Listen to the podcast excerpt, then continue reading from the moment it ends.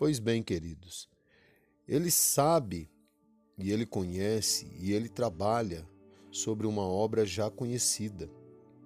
Ele diz para um apóstolo conduzindo para uma cidade pagã de pecado e sujeira, dizendo o seguinte: Não temas, pois tenho muito povo nesta cidade. Ele não diz eu vou ter muito povo, mas eu tenho muito povo nesta cidade. Senhor, quando os teve?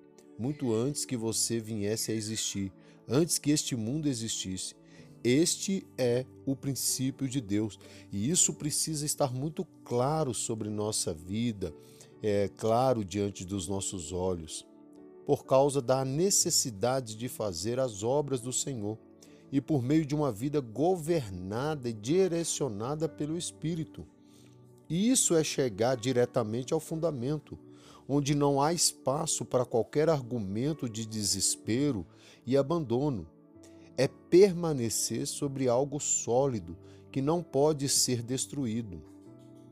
Ó, ter a nossa vida fundamentada sobre isso, nossa fé para a salvação, ter todo o serviço, nosso ministério fundado sobre isso.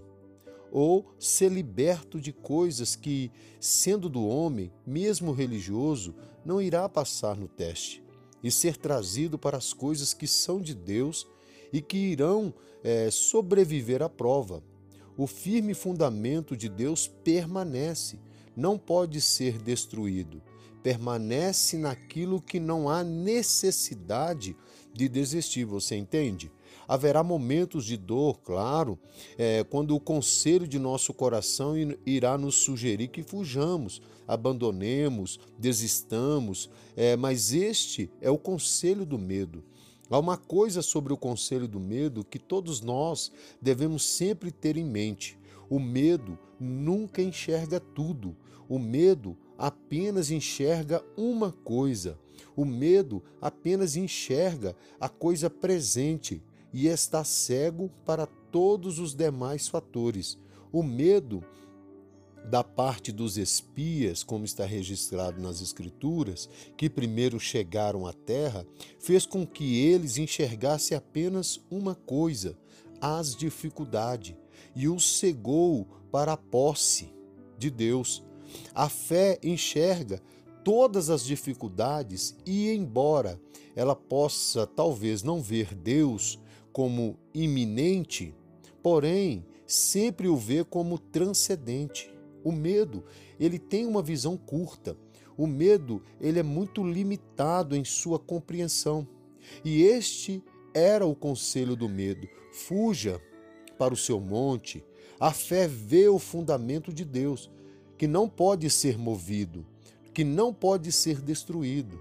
E sejam quais possam ser as aparências, a fé olha para além das aparências, para além das circunstâncias, olha para o Senhor e faz dele o seu refúgio e prossegue adiante. Algumas pessoas, alguns estudiosos têm sugerido que o Salmo 11 foi escrito por Davi no dia quando Saul estava perseguindo.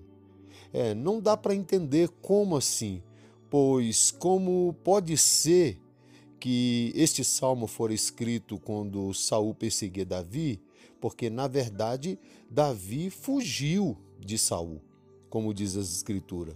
Então, e aqui está dizendo que ele não fugiria. Então, outros dizem que foi nos dias da traição de Absalão. E o conselho dado a Davi foi para fugir, todos lembram, até mesmo quando Simei chamou ele de homem de sangue. E ele realmente fugiu, mas aqui ele está dizendo que não fugirá. Nós teremos que achar algum outro cenário para isso. Ele não fugiu. Este é o ponto. Por que ele não fugiu e não abandonou aquela situação e disse: Sim, vocês estão certos. Ele está fazendo uma confusão. Ele está soprando bem no fundamento das coisas. E é melhor eu encontrar uma linha de menor resistência. Por que ele não tomou essa atitude?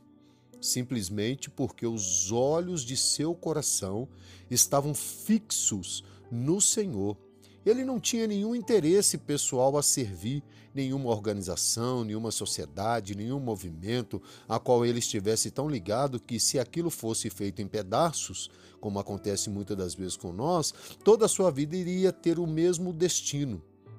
Não, era o Senhor.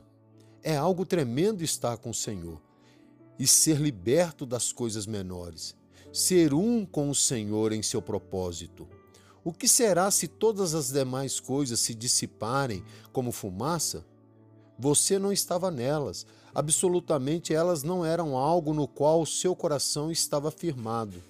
O que estava seguindo e o que você estava seguindo não era algo temporário. Isso precisa estar claro para nós. Não era algo terreno, mas algo espiritual, do plano de Deus. O que deve determinar toda a nossa vida, toda a nossa atividade, tem que ser o propósito de Deus.